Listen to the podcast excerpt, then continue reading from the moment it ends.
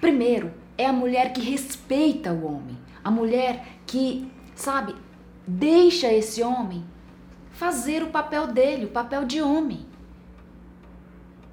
E o outro, gente, é a mulher parceira, a mulher que sabe aquela mulher que está ali para tudo, para o que der e vier com o seu parceiro, para o seu, seu marido, para o seu namorado. Então, homem adora esse tipo de mulher.